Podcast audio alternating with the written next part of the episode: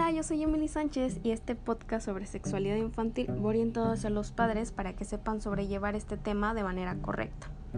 En este primer episodio quiero adentrarlos más que nada a saber, a conocer un poco más sobre qué es la sexualidad infantil.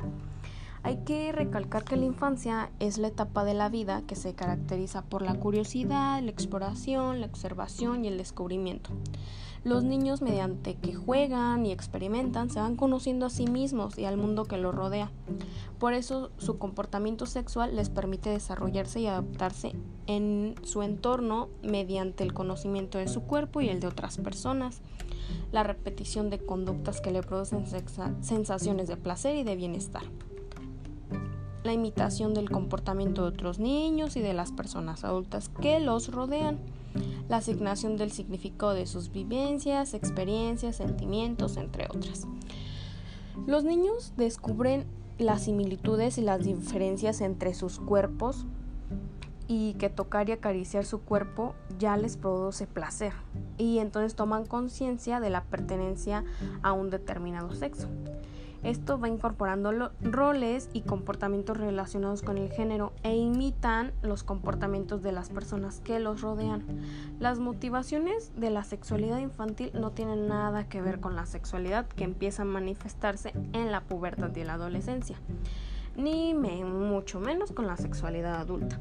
La sexualidad, como todas las capacidades humanas, es algo que se va desarrollando con el tiempo y paso a paso en sí requiere de un entorno de afecto y de respeto que facilita la maduración y el aprendizaje y pues ayuda a los niños a conocerse, a valorar su cuerpo, la intimidad, el afecto y el respeto.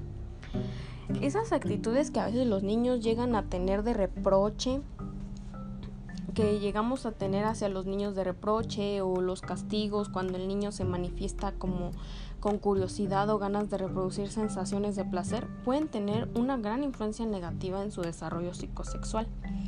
Los niños, debido a su nivel de maduración y conocimientos, no tienen realmente la capacidad de las prácticas sexuales que requieren un entendimiento de adulto. De hecho, si un niño tiene ese tipo de conductas seductoras y lo que suele pasar en la íntima del comportamiento de las personas adultas, es de lo que ha pasado en su entorno o de lo que ha visto en medios de comunicación. De hecho, también puede ocurrir que sufra algún tipo de abuso sexual. Durante la infancia es muy importante aprender a reconocer las conductas de abuso y de violencia.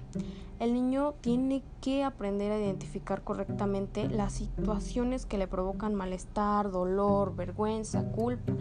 Si cuando alguien se comporta invadiendo su intimidad o atentando contra su integridad física o emocional, él puede asociar sus emociones desagradables a que la situación es perjudicial y que se encuentran en peligro. Entonces ya puede pedir ayuda a una persona de confianza.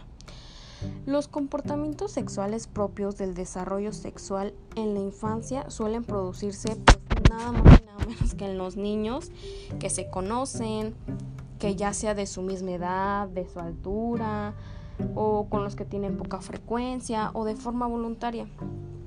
Estos comportamientos en sí son muy fáciles de redingerir porque los comportamientos ya con alerta son como que la masturbación compulsiva, conductas de seducción, conductas propias de la sexualidad adulta, interés sexual por niños o niñas más pequeños, ya el interés excesivo de la pornografía, conocimientos sobre sexualidad impropios a su edad, lenguaje sexual muy explícito que ya es de mayores, entre muchas otras cosas más.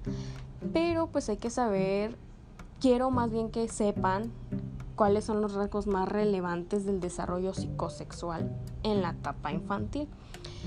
Bueno, en la edad de 0 a 3 años, pues más que nada la anatomía y la fisiología sexual están definidas entre niña, niño o intersexual. La fisiología del placer sexual está desarrollada por algunos niños que descubren sus capacidades y, y se autoestimulan. Y en esta parte también se inicia el descubrimiento del propio cuerpo y del entorno a través de sus sentidos. O sea, las sensaciones reconocen, se reconocen como agradables o desagradables y se relacionan con sentimientos de seguridad o inseguridad. Ya en la edad de 3 a 6 años ya se muestra un interés por el propio cuerpo y por el de los otros. Suelen exhibir de hecho abiertamente su cuerpo, es cuando se levantan sus playeritas o quieren ir desnudos, quieren mirar el cuerpo de otras personas, entre otras cosas. También se descubre el cuerpo como fuente de placer. La masturbación es una conducta natural, eso de tocarse, restregarse con objetos, entre otras cosas. Y ocasionalmente lo hacen en presencia de otras personas. Familia, amigos, en la escuela, juegan pues a tocarse y explorar el cuerpo de otros, tocan los pechos de sus madres o de sus tías o de otras mujeres. También aparecen los celos, tanto hacia la figura materna como a la paterna o hacia otros familiares.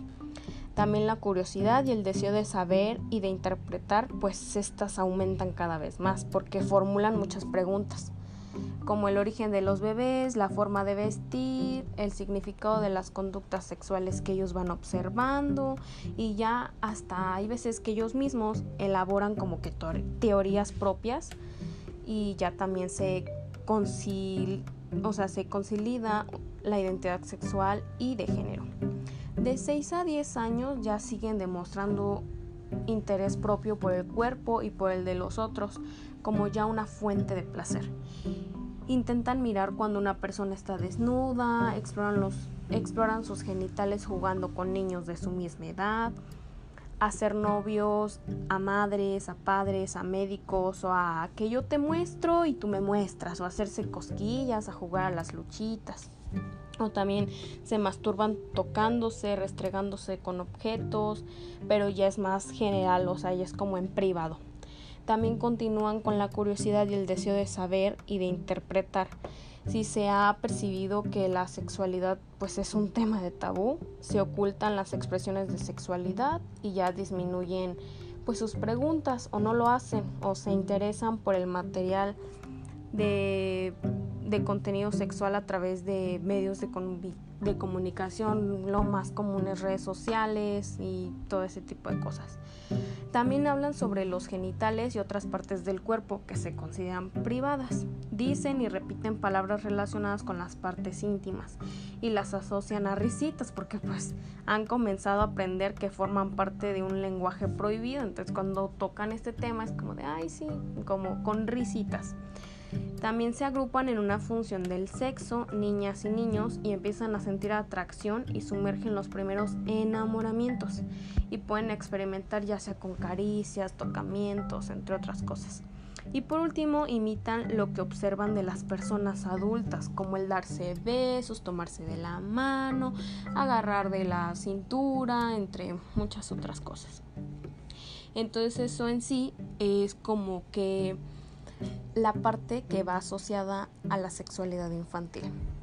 Entonces quiero que se queden, que escuchen los demás episodios para que sepan un poquito más de este tema que es igual de importante que los demás sobre la sexualidad humana.